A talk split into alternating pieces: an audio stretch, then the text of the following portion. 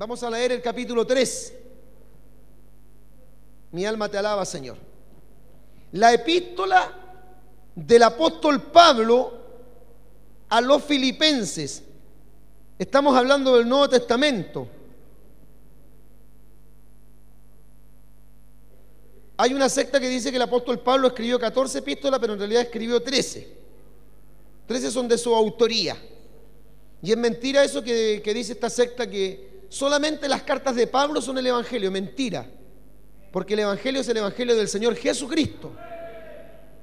Y ahí está incluido San Mateo, San Marcos, San Lucas, San, Juan, el libro de los Hechos, las tres epístolas de Pablo y todas las epístolas demás, como Santiago, primera, segunda de Pedro, primera, segunda, tercera de San Juan, Judas, Apocalipsis, es decir, todo el Nuevo Testamento. Vamos a leer la epístola del apóstol Pablo a los filipenses, capítulo 3. Vamos a leer solamente el versículo número 2. Mi alma te alaba, Señor. Palabra fuerte está. ¿Lo encontró? Filipenses capítulo 3, versículo 2. Vamos a leer la eterna y la poderosa palabra del Señor en el nombre de nuestro Dios, el Padre, del Hijo y del Espíritu Santo. Dice así, guardaos de los perros, guardaos de los malos obreros, guardaos de los mutiladores del cuerpo. La Biblia Reina Valera 1909 dice, guardaos de los perros, guardaos de los malos obreros, guardaos del cortamiento. Dios bendiga la lectura de su palabra. Usted cierra sus ojos y vamos a orar al Señor. Amado y buen Dios, yo quiero agradecerte en esta hora por cuanto tenemos la gran bendición de poder compartir este momento esta noche, Señor amado, de culto, de servicio, de reunión, esperando que esta palabra pueda bendecir a cada hermano que ha llegado, a cada hermana que se ha congregado, que esta palabra pueda bendecir desde el más antiguo al más nuevo de los que están aquí, Señor amado. Habla a través de mis labios por misericordia. Habla a través de mi boca, Padre mío, por amor de tu nombre y reprende y echa fuera, Padre Celestial, todo espíritu del diablo. Proclamamos bendición. Proclamamos en el nombre de Jesucristo victoria y creemos que esta palabra hablará nuestras vidas conforme a la voluntad del Espíritu Santo en el nombre de Jesús. Amén y amén. Toma la gloria para el Señor. Gloria a Dios.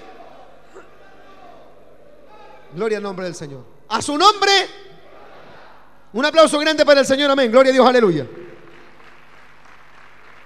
Santo es el nombre del Señor. Tome su asiento. Bueno, yo la otra vez que les prediqué esta palabra les dije, hermano, que estos son pasajes bíblicos que no sé por qué extraña razón la mayoría de los predicadores modernos no hablan de estos temas. No predican estos pasajes bíblicos. No hablan de estas temáticas, no predican, aleluya, estos temas. No dan estas enseñanzas a la iglesia. Porque naturalmente, aleluya, me parece, creo, puede ser, no, no, no le puedo decir en realidad cuál es la respuesta porque no conozco el corazón de los predicadores, pero creo que puede ser que la mayoría de los predicadores pretende, aleluya, quedar bien con la gente que le escucha. Buscan, como dice el apóstol San Pablo, el favor de los hombres y no el favor de Dios. Y Pablo dice que si yo buscara el favor de los hombres, no soy siervo de Cristo. Bendito sea el nombre del Señor. O sea, en, realidad sería lo ideal, sería aleluya bonito que uno pudiera predicar y que, que quedara todo el mundo contento. Y aún así uno siguiera agradando a Dios. Pero la verdad que cuando uno, aleluya, agrada a Dios al predicar la palabra, no todos van a quedar contentos. ¿Cuántos dicen amén? Bueno, la epístola del apóstol Pablo a los filipenses, a los hermanos en Filipos, es una, es una carta, una epístola muy cristocéntrica. Y aquí, aleluya, refleja la estrecha relación de Pablo con Cristo. También como, aleluya, hemos dicho en otras oportunidades, esta es la epístola del gozo en el Nuevo Testamento. Esa es una de las características que tiene la, la epístola que le escribe el apóstol Pablo a los hermanos en Filipos. Hablando en forma reiterada del regocijo, del gozo del Señor. Como dice también el profeta del Antiguo Testamento, que el gozo del Señor nuestra fortaleza es. Pablo dice, regocijaos en el Señor. Otra vez os digo, regocijaos. ¿Cuántos aquí se regocijan en el Señor? Ahora, en esta epístola del gozo, el apóstol Pablo la escribe, pretende animar y confortar a los cristianos que padecían persecución por causa del Señor. Recuerda que el tema de la persecución nace con la misma iglesia. Por ejemplo, las epístolas de Pedro se cree que fueron, escritas para el grupo de hermanos cristianos que estaban expatriados en diferentes, aleluya, lugares del mundo antiguo. Y naturalmente, aleluya, que cuando un cristiano es perseguido, se supone que, aleluya, está viviendo un periodo de tribulación, de angustia, de aflicción, de dolor. Está corriendo, aleluya, riesgo su integridad física, su salud, su vida, la de sus hijos, la de sus seres queridos. Pero aún así Pablo dice, en esa circunstancia tienes que estar en el gozo del Señor. Difícil. Mi alma te alaba. Yo sé que es difícil sonreír cuando uno está pasando prueba, pero trate de sonreír, hermano. Trate de demostrar que usted tiene el gozo de la salvación. El rey David habló de eso. Cuando pecó contra Dios, ore y dice, aleluya, no quites de mí tu Santo Espíritu y devuélveme el gozo de tu salvación. ¿Cuántos de los que están aquí tienen el gozo de la salvación? Un aplauso grande para el Señor que nos da ese gozo que es el gozo de la salvación. O sea, nadie que no es salvo puede tener gozo. Por eso que parece que algunos no fueran salvos, por la cara que tienen. Mi alma te alaba, Jehová.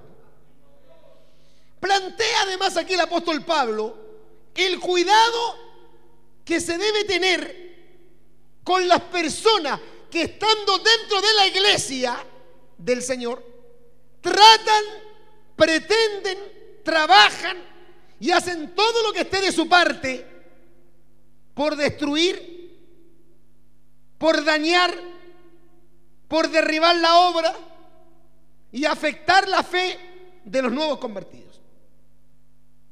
Porque, aleluya, hay que decirlo. Quizás no es bíblico, pero es una gran verdad. Que dice por ahí que de todo hay en la viña del Señor. Cuando usted llegó a la iglesia hace algunos años atrás, usted pensó que eran todos santos. ¿No es cierto que sí? O por lo menos tenían todo cara de ser santos. Después se va a dar cuenta, aleluya, que no son tan santos. Y después, aleluya, va a pensar que a lo mejor hasta son demonios los que están al lado suyo, al lado de lo que él vive. Porque uno, aleluya, tiene que reconocer que hay momentos en los cuales sufre decepción. Porque la gente que a veces parece que es, no es.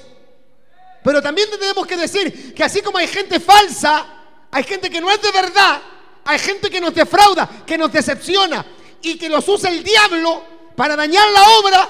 Yo como pastor debo decir que hay gente, hermano, que de verdad son una bendición. Que son de verdad. ¿Cuánto alaban al Señor? Amén. Mi alma te alaba, Señor. Porque si no hubiera aquí gente de verdad, gente sincera, esto no estaría, aleluya, bendecido. Sí, usted me va a decir, pastor, pero que la bendición viene de Dios. Sí, la bendición viene de Dios. Pero se canaliza a través de nosotros. O sea, yo tengo que ser una bendición en la iglesia. Y usted tiene que tratar de ser una bendición en la iglesia. Usted tiene que ser un aporte en la iglesia. Usted fue llamado, aleluya, aquí a la iglesia para sumar, no para restar. ¿Cuántos me dicen amén? Usted y yo fuimos llamados para apoyar esta obra. Para dar, aleluya, nuestra vida pues, si es necesario por causa del Evangelio. Hemos sido llamados aquí para colaborar, para apoyar, para respaldar, para trabajar. ¿Cuántos dicen amén? Y para defender esta obra. Un aplauso grande para el Señor. No para dañarla, afectarla, aleluya, ni destruirla, que el Señor reprenda al diablo. Mi alma te alaba, Señor. Usted que es nuevo supiera lo difícil, hermano, aleluya, no solamente que es levantar una obra, sino que es mantener una iglesia. Mantenerla en la sana doctrina. Mantenerla, aleluya, hermano, en la pureza doctrinal, sobre todo los días que estamos viviendo ahora. Así que usted, aleluya, tiene pero gran parte en este asunto. No sé si usted se siente, aleluya, parte de esta obra o no. Si usted cree que es útil. Porque a lo mejor, aleluya, usted dice, bueno, pastor, yo no, aleluya, no, no, no daño, yo no, so, no socavo los cimientos de la iglesia, no atornillo al revés, no soy un mal elemento, jamás me he prestado para andar con chisme, con cahuines, no he dañado la obra, gloria a Dios. Pero usted suma, apoya, respalda, ofrenda, trabaja, está en actividad, siente que es una bendición. Se acabó el avivamiento en esta noche. Y el apóstol Pablo, en esta preocupación que tenía, y estamos hablando, hermano, del comienzo de la iglesia apostólica, ya el apóstol San Pablo estaba advirtiendo a los hermanos de Filipos que tuvieran cuidado. Aquí Pablo hace una exhortación a los hermanos, a todos los creyentes, a que se cuiden, principalmente de los líderes falsos. Porque líderes hay muchos pero verdaderos hay pocos. Líderes falsos abundan, sobran. Bendito sea el nombre del Señor. Los que tergiversan el Evangelio de Cristo.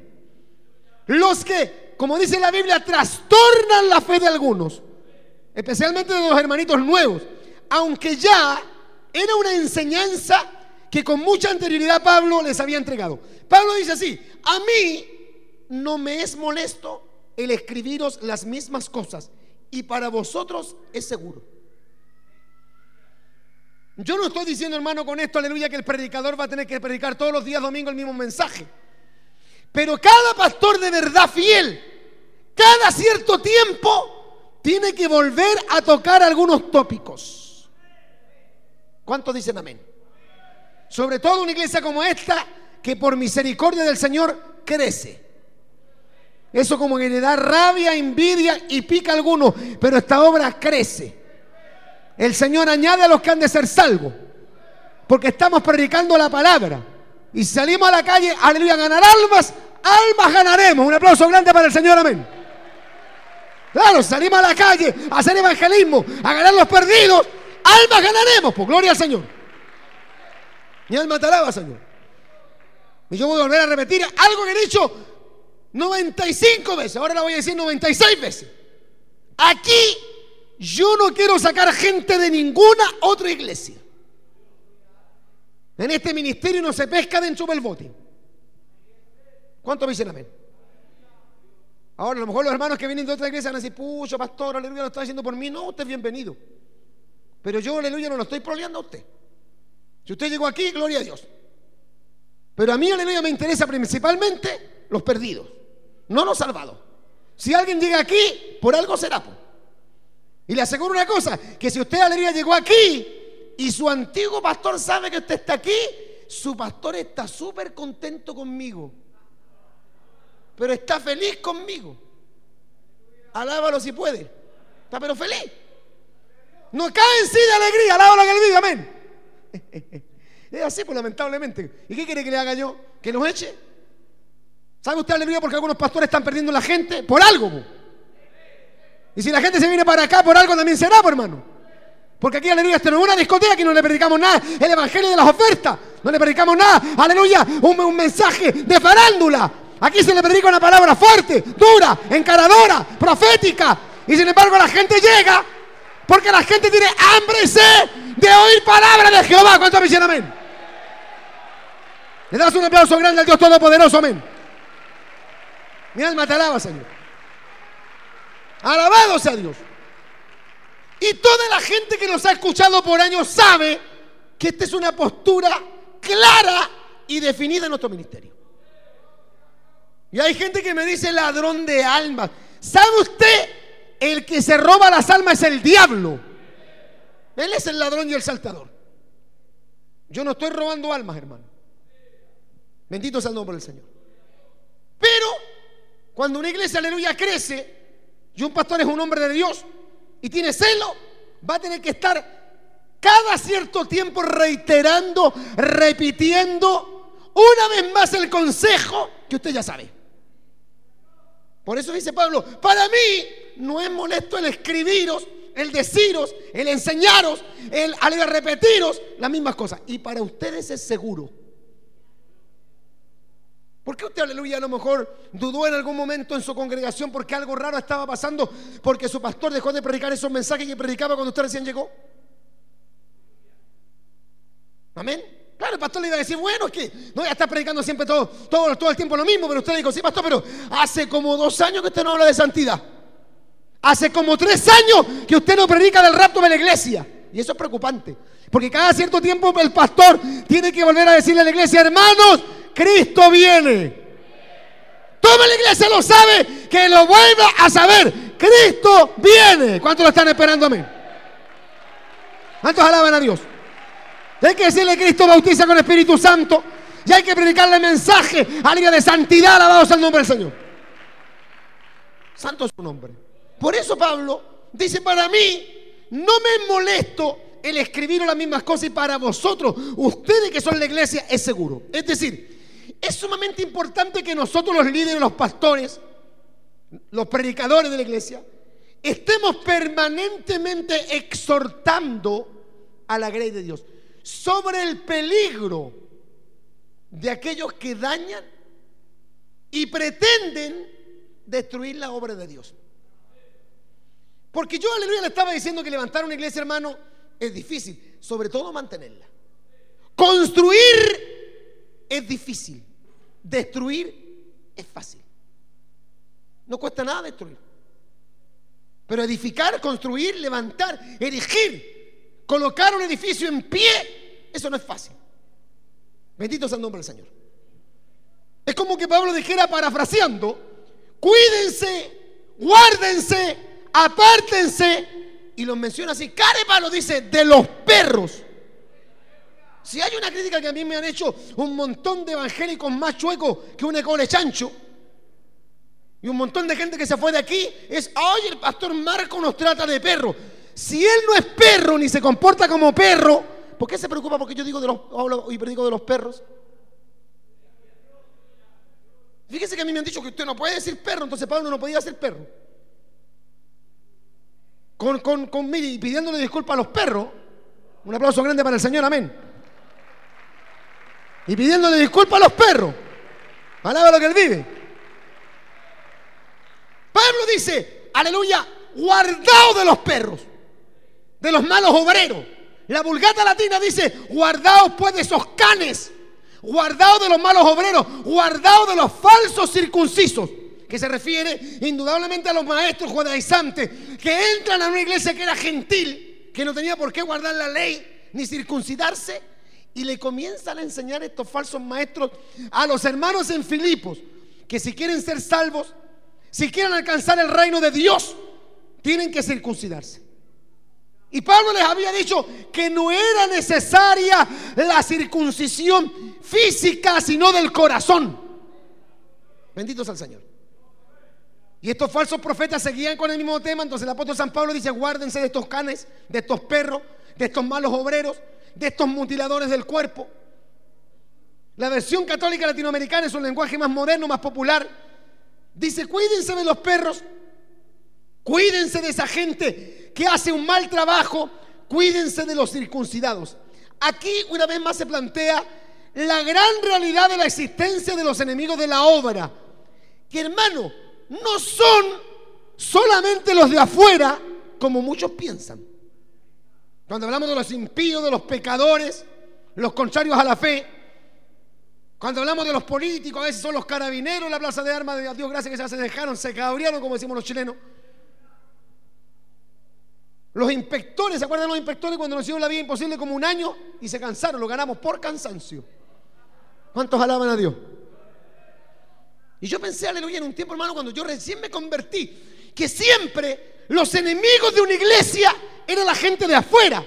Eran los ateos, los políticos, aleluya, los agnósticos. Pero me di cuenta, hermano, que los más peligrosos no son los que están afuera, sino que hay gente que está dentro y son más peligrosos que si estuvieran afuera. ¿Sabe por qué? Porque parecen, pero no son. Como dice la escritura, se disfrazan de ángel de luz. Vienen vestidos con pieles de oveja, pero son lobos rapaces. Mi alma te alaba, Señor. Y uno podría mirar a, los hermanos y decir, ¿realmente habrá aquí en esta noche algún lobo rapaz? Y todos dicen, ve. Mi alma te alaba. Porque la gente se ve tan linda, sobre todo el día domingo en la casa del Señor. Se parecen al gatito ese de Schwerk. Una carita de ternura. Y uno los mira hermano y yo dice, hermanito, ¿cómo yo podría pensar mal de esta hermanita? Mírenle la carita. Y de repente tienen unas reacciones, hermano. Unas conductas. Unas actitudes. Písales el callo. O el Juanete al lado de lo que él vive.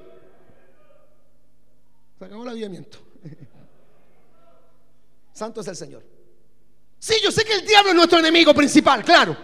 Los demonios. El apóstol Pedro dice, sed sobrios y velad en oración, porque vuestro adversario, el diablo, como león urgente, anda alrededor de nuestro buscando a quien devora. Sí, es cierto. Pero recuerde que el diablo usa a la gente. Mi alma te alaba. Entonces, claro, yo en un momento pensé que aleluya al estar en las trincheras, porque esto es una, guerra, esto es una batalla. Hay predicadores que creen que esta cuestión es un circo, que este es un relax, que este es un show de Hollywood, Señor reprenda al diablo. No, esto es una batalla. ¿Cuánto me hicieron amén? Pablo dice, las armas de nuestra milicia no son carnales. Son armas poderosas en Dios para destrucción de fortaleza. Estamos en una guerra espiritual, pero ¿sabe? La victoria en Cristo está asegurada. ¿Cuántos alaban a Dios? Amén. Un aplauso grande para Cristo que nos ha dado victoria. En Él somos más que vencedores. Eso dice la palabra. Santo es el Señor. Entonces yo por muchos años pensé que en esta trinchera estábamos todos disparando para el mismo lado, por hermano. Pero ¿sabe? Lo más peligroso que puede haber no es cuando al enemigo lo tienes al frente, sino cuando lo tienes al lado. Y a veces está, aleluya, atrás en la retaguardia que te dice, yo te cubro la espalda. Ojalá que nunca lo hubieras puesto a tu espalda. Porque a cada Judas, cada traidor, yo tuve gente en un tiempo, hermano, aleluya, comiendo en mi casa, hasta hospedaron en mi casa, durmieron en mi casa. Después los agarró el diablo, Satanás, los demonios, Belcebú, el príncipe de este siglo. Aleluya, el Dios de las moscas. Cuánto demonio, aleluya, yo nos veo transformados, llenos de odio. Es que no puede ser, hermano, no puede ser. ¿Cómo yo, aleluya, voy a morder la mano del que me da de comer? Eso es imposible. Si alguien comió de la mesa del Señor, no puede traicionar, aleluya, a la persona que Dios usó para alimentarlo. Eso yo no lo entiendo. Para mí, esa es una deslealtad. Es un pecado, aleluya, hermano, que no tiene nombre. Santo es el Señor. ¿Se da cuenta que estos mensajes no son populares? ¿Te cree que predica Lucas Márquez estos mensajes? ¿Te crees que Lucas Márquez va a decir cuídense de los canes, de los perros, de los malos abreros, los mutiladores del cuerpo? Pero el apóstol San Pablo le predicó a los hermanos en Filipo, cuídense, guárdense.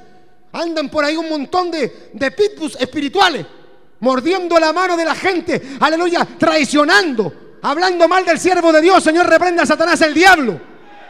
Un aplauso grande para el Dios Todopoderoso que le está aquí en esta noche. Mi alma te alaba, Señor. Alabado sea Dios.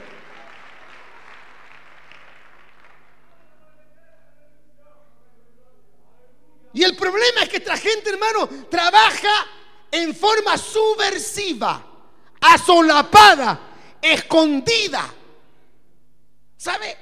En las guerras, sobre todo lo que se llamaba la Guerra Fría, una de las mayores ventajas que tenía un enemigo era cuando lograba meter en el bando contrario un espía. ¿Usted sabe lo que es un espía, no es cierto? Un espía, aleluya, está en un lugar dentro trabajando para otro gobierno. metido en un país como que es aliado y no es aliado, es enemigo. Y le está pasando información al bando contrario. Mi alma te alaba. Santo es el Señor. Yo sé que algunos hermanos deben decir, mi pastor Marco, esto es mensaje que predica. ¿Acaso pastor Marco no se da cuenta que somos todos evangélicos aquí en esta iglesia? Que somos todos hermanitos. ¿Cómo haber gente si yo recién vi a los hermanos hablando en lengua, danzando, alabando al Señor? Hasta ofrendaron, echaron dos mil pesos en la ofrenda. ¿Cómo mi pastor Marco va a pensar que eso después van a levantarse en contra de la obra? Sí, así es. Así es, hermano. ¿Cuántos alaban al Señor? Porque esto no es de un día. El Evangelio no es de una semana. Si hay algo, aleluya, que en el Evangelio va a dar testimonio de que tú o yo somos de verdad, es el tiempo. Un aplauso grande para el Dios Todopoderoso, amén. Porque un árbol no da fruto en un día, ni en una semana. Hay que esperar el tiempo de los frutos. Por eso yo tengo una frase acuñada. Cuando un hermano se porta bien, ha dado fruto. Yo digo, hasta aquí ha salido buen hermano. Hasta aquí. Porque mañana no lo sé. Los antiguos saben por qué estoy diciendo esto, pues, hermano.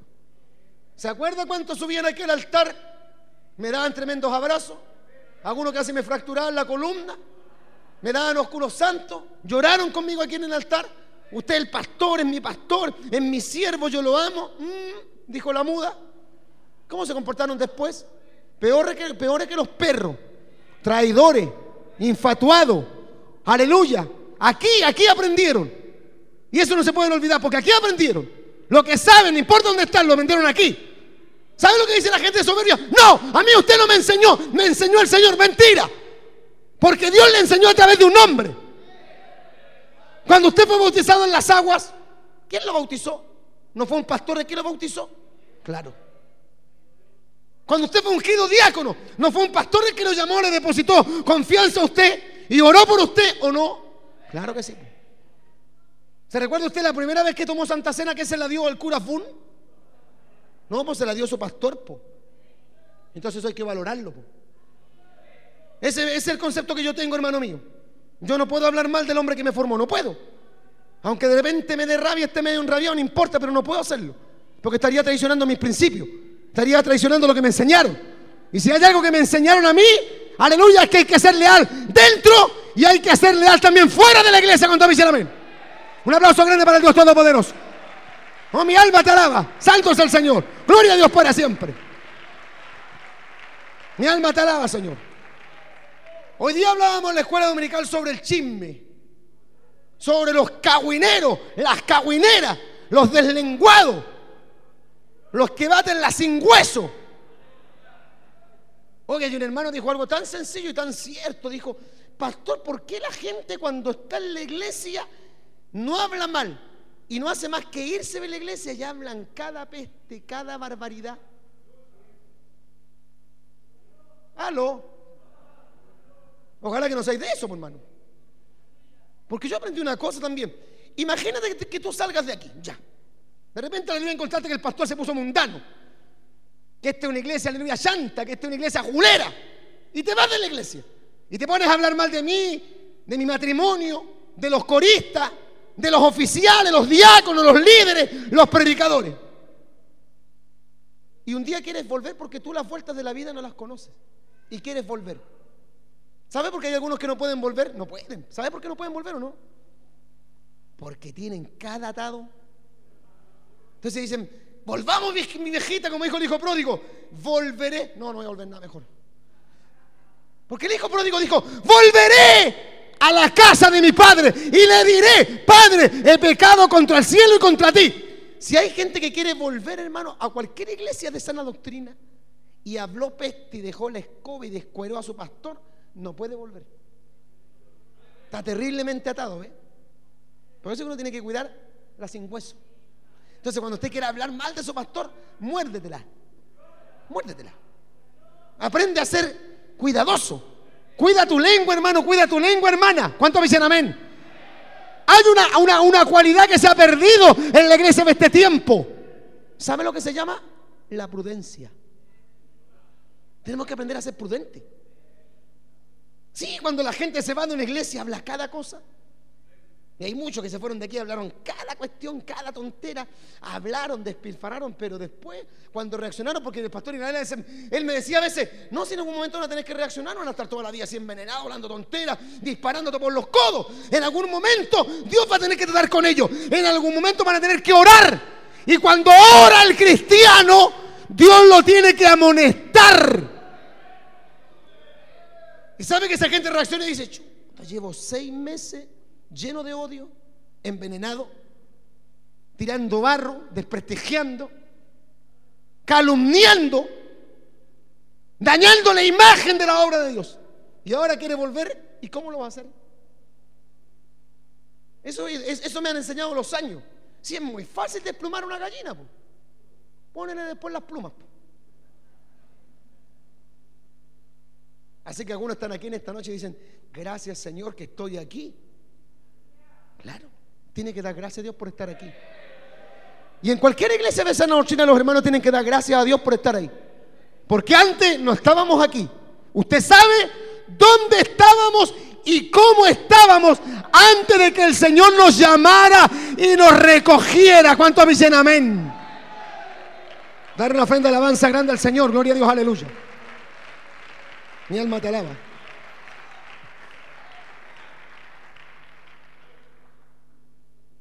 Estos son los que parecen hermanos.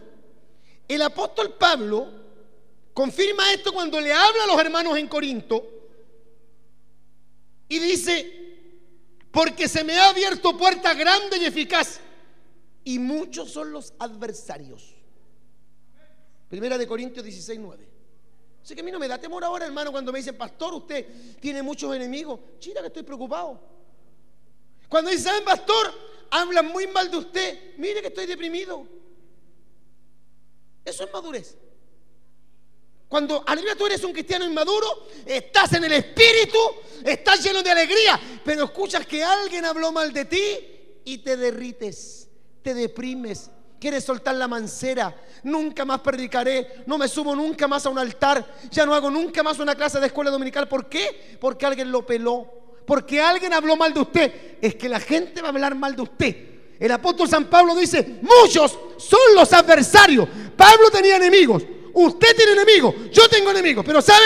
Tenemos al amigo de los amigos con nosotros. Como dice una frase que he leído por ahí, dice, Jesucristo, el amigo que nunca falla. ¿Cuántos alaban al amigo que nunca falla? Alaba lo que Él vive. Aleluya. También le dice esto a la iglesia de Filipos. Porque por ahí andan muchos, de los cuales os dije muchas veces, y ahora, aún ahora lo digo llorando, que son enemigos de la cruz de Cristo. Filipenses capítulo 3, verso 11. También plantea esta realidad diciendo, peligro entre falsos hermanos.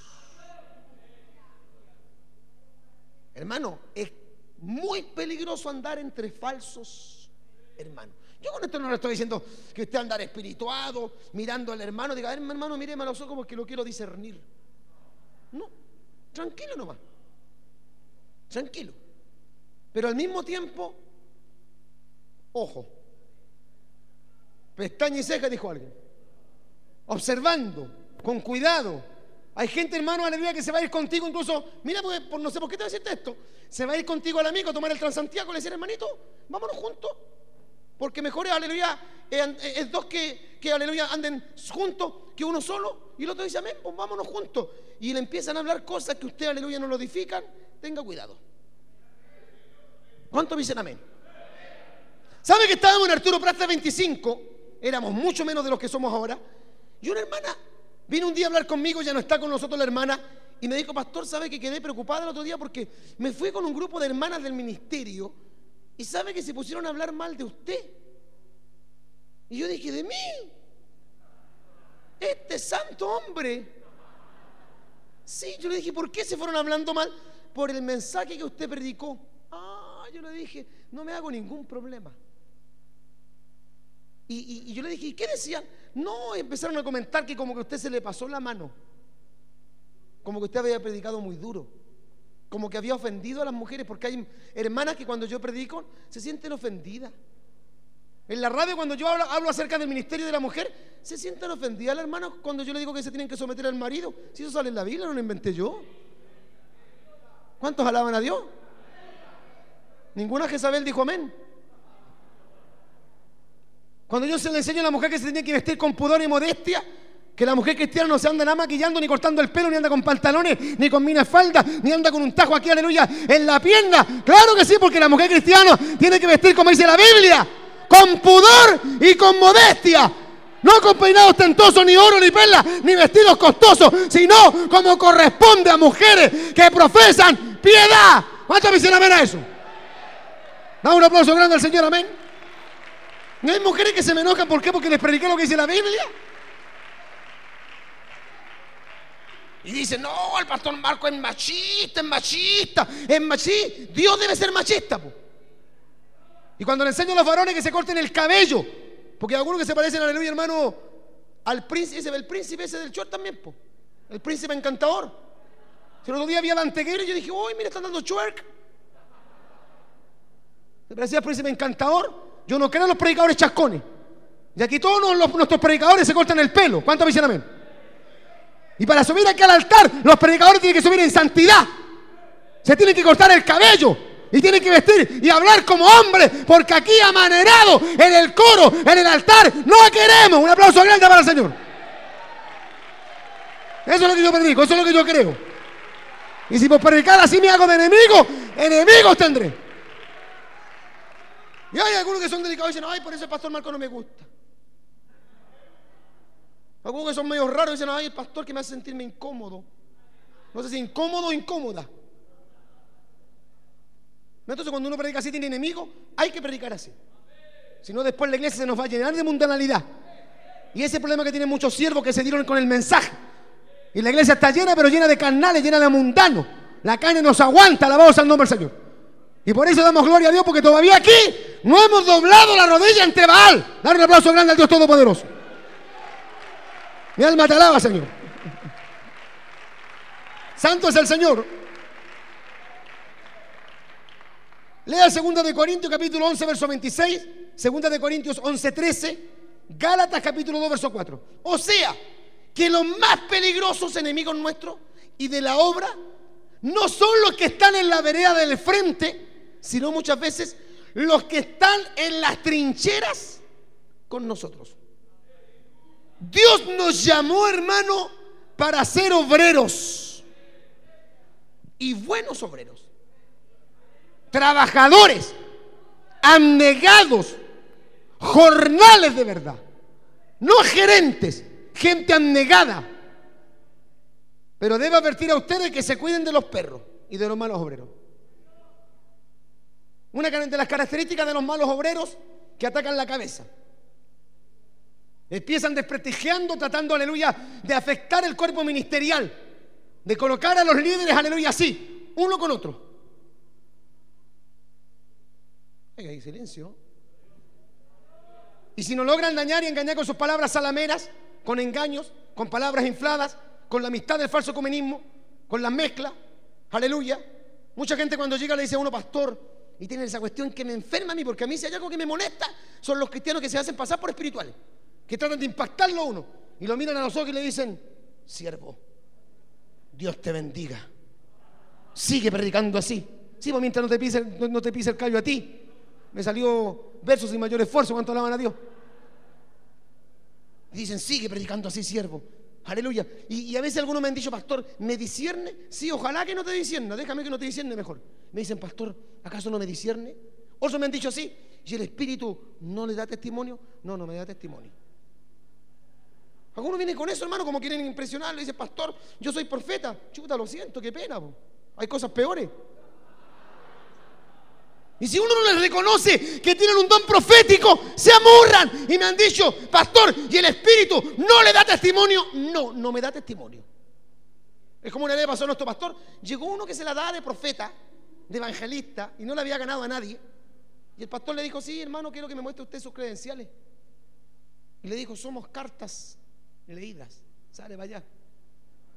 ¿Y sabe por qué dijo somos cartas leídas? Porque andaba sin carta.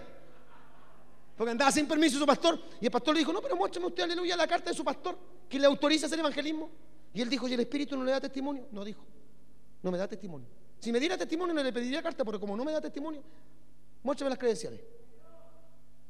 Alaba lo que él vive. Así que a mí no venga con esas cosas que, aleluya, algunos predicadores tratan de impresionar. O le toman la mano a uno así y hablan como el lengua. Yo también capto eso, hermano. Y a veces aleluya me, me, dan la mano y lo único que siento es frío. Y oh, hermano, va frío este. Yo sopleta la mano fuerte y digo, oh, hermano, casi me quebró los dedos con esas lenguas. Después tengo que andar así. Aleluya.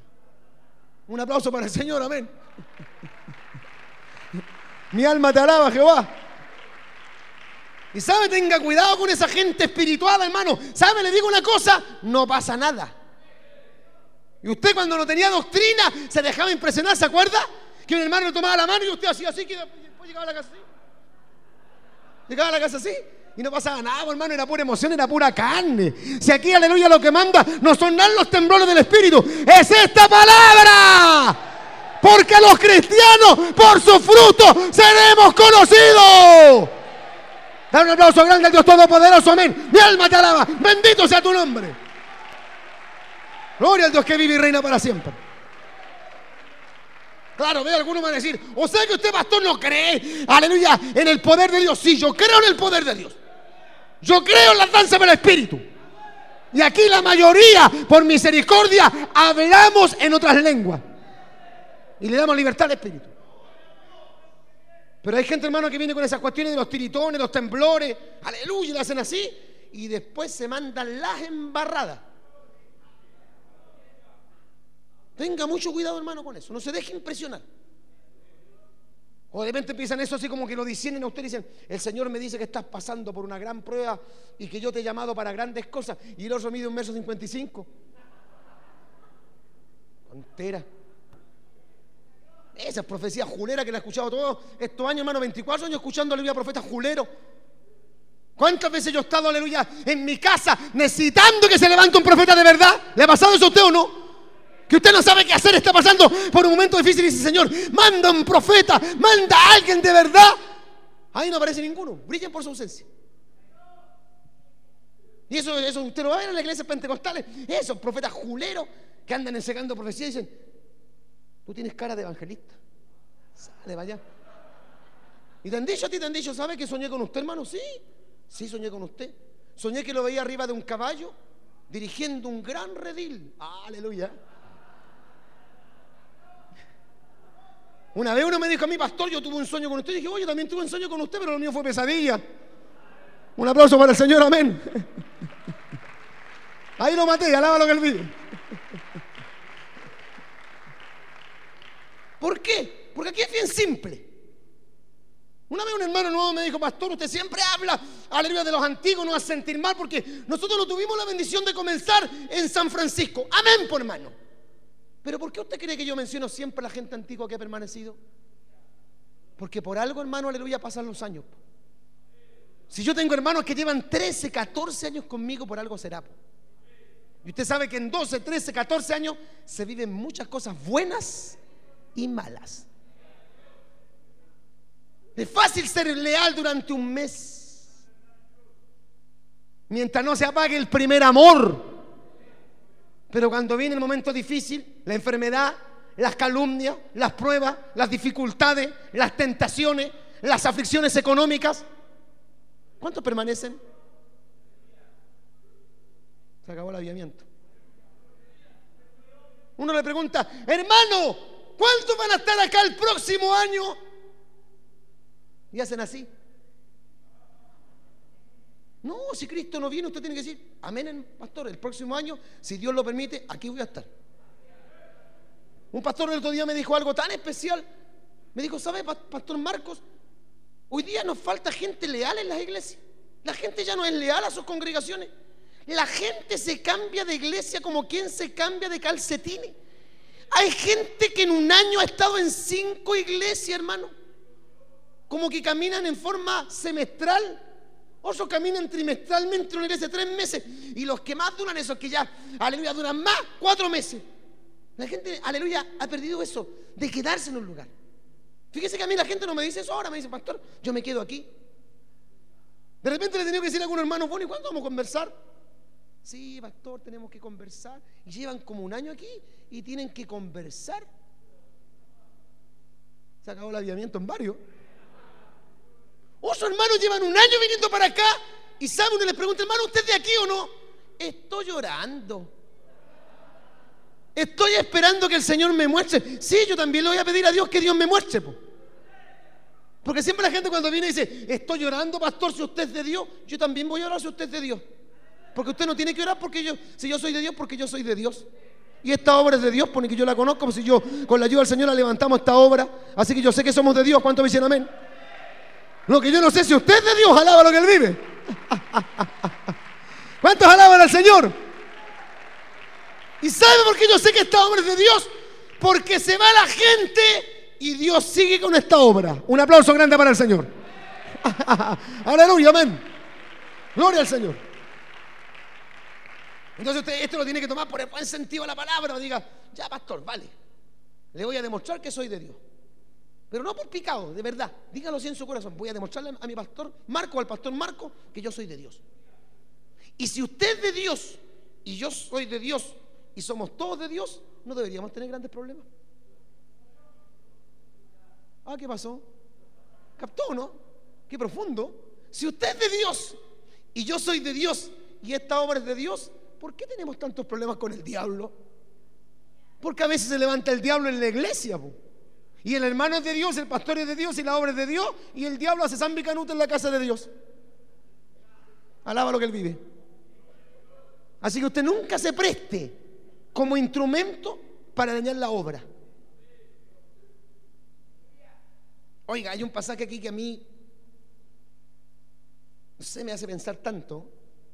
Vamos a leer el Salmo 55, me parece que es, versículos 12 al 14. Salmo 55, versículos 12 al 14. El salmista, es más que el de David, dice, porque no me afrentó un enemigo, lo cual habría soportado, ni se alzó contra mí el que me aborrecía, porque me hubiera ocultado de él, sino tú, hombre, al parecer íntimo mío, mi guía y mi familiar, que juntos comunicábamos dulcemente los secretos y andábamos en amistad en la casa de Dios.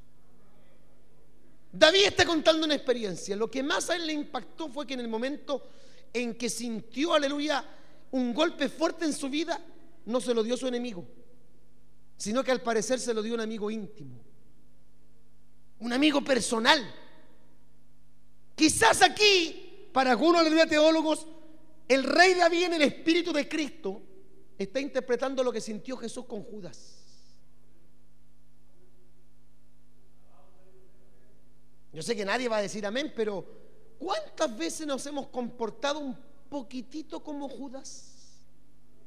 Y usted sabe lo que significa Judas, ¿no es cierto? Cuando yo digo, este hermano es un Judas, no significa que el hermano se llame Judas. Usted dirá, no, yo gracias a Dios no tengo ese nombre tan feo. Yo soy igual que el príncipe, me llamo Andrés. Amén, gloria a Dios. Pero a veces nos comportamos como Judas. Y creo que tal como dicen los teólogos aquí, David está interpretando lo que sintió Jesucristo con Judas. Porque no me afrentó un enemigo lo cual habría soportado, ni se alzó contra mí el que me aborrecía, porque me hubiera ocultado de él, sino tú, hombre. Al parecer íntimo mío del colegio apostólico, mi tesorero, un apóstol, mi guía y mi familiar, que juntos comunicábamos, aleluya, dulcemente los secretos y andábamos en amistad en la casa de Dios. Yo conozco lo que es la traición. La traición es algo terrible. Una vez un hermano me dijo algo tan simple.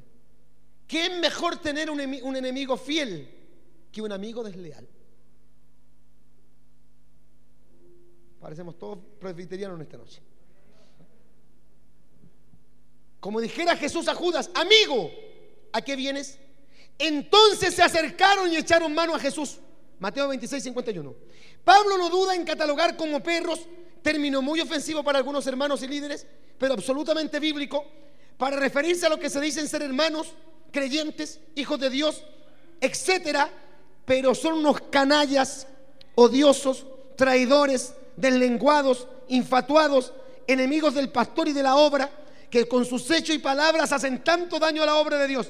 La Biblia llama perros a los que atacan y maldicen a los hombres de Dios. Segunda de Samuel 16, 9, Salmo 59, verso 6.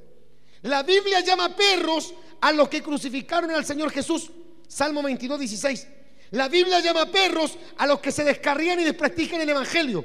Proverbios capítulo 26, versículo 11. Segunda de Pedro 2, 22. La Biblia llama perros a los líderes y predicadores flojos e irresponsables. Isaías 56, 10. La Biblia llama perros a los que se niegan a creer en el Evangelio y se burlan del mensaje.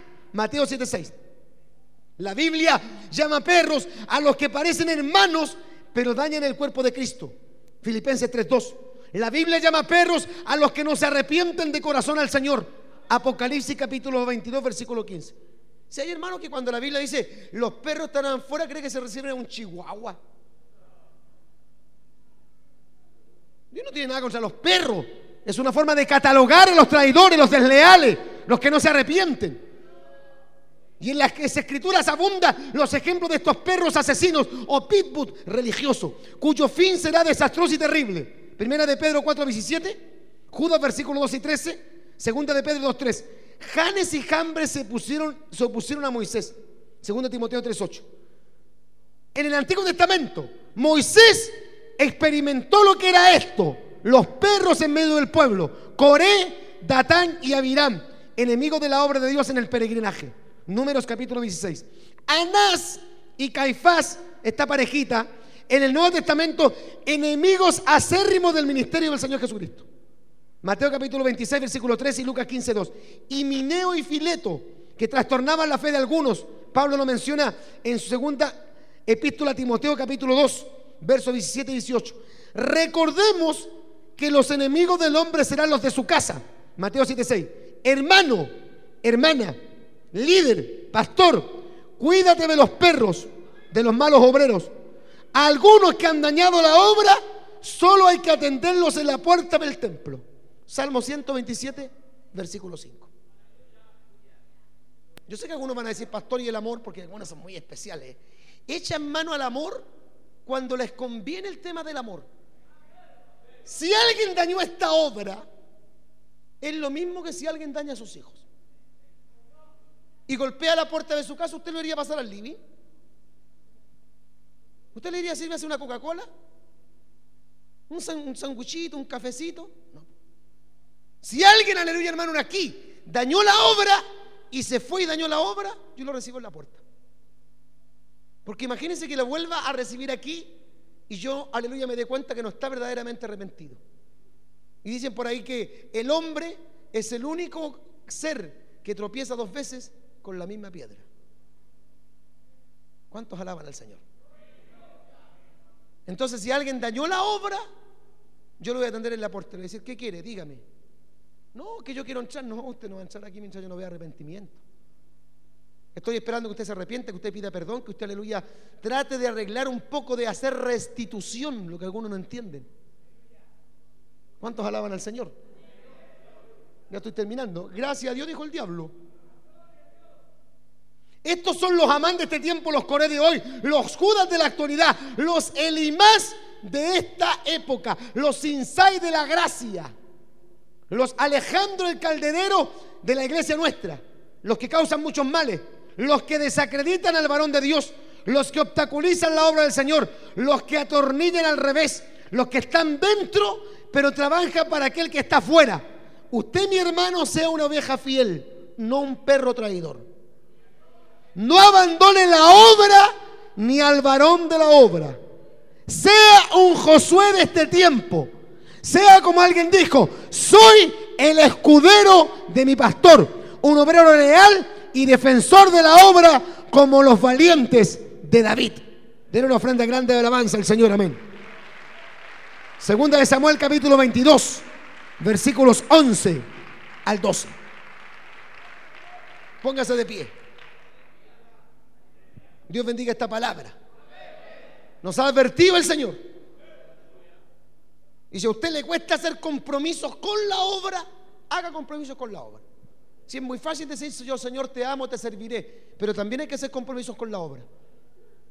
La semana pasada nos predicó el hermano Máximo. ¿Qué nos habló el Señor? Algo, aleluya hermano, que se ha perdido. El celo por defender la obra.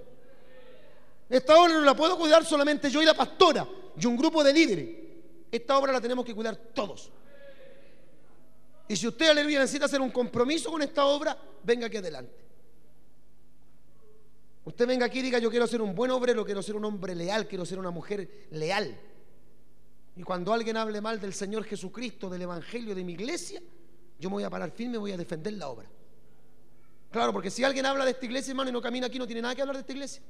Y usted diga, usted no tiene nada que hablar, usted no camina ahí, yo camino ahí, yo conozco al pastor, yo conozco a los hermanos. Yo estoy miércoles, viernes y domingo en la iglesia. Yo conozco a los hermanos del coro, yo conozco, aleluya, lo que se predica. Y usted no puede hablar de una, de una obra que desconoce, usted está hablando desde afuera. Yo sé muy bien lo que hay adentro. Yo conozco la obra, yo camino ahí, yo persevero ahí. Me imagino que usted nunca permitiría que ante sus ojos, ante su presencia, alguien se, se pusiera a hablar mal de su esposa y de su familia. Usted lo va a defender. Bueno, haga lo mismo con la obra. A veces hay gente, hermano, que cuando se habla mal de la obra guarda silencio. No. Usted diga, a ver, espere, ¿qué está hablando usted? No, del pastor Marco. ¿Qué está hablando usted del pastor Marco? ¿Y por qué? ¿Por qué lo defiende? Yo camino ahí, pues. Yo soy de esa iglesia, usted no tiene nada que hablar. Y si usted es bien mujercita y bien varoncito, lo tomo del brazo, lo llevo para la, para la iglesia allá, Arturo, Arturo Bravo, a Santiago, perdón, y, hago que hable con el pastor.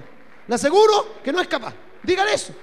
Cuando usted encuentre a alguien hablando mal del pastor o de la obra, dígale, a ver, espere, ¿usted camina donde el pastor Marco? No. Yo lo invito, vamos con el pastor Marco y todas las cosas que me dijo a mí se las dice en la cara. ¿Qué le parece a usted? No le da el cuero.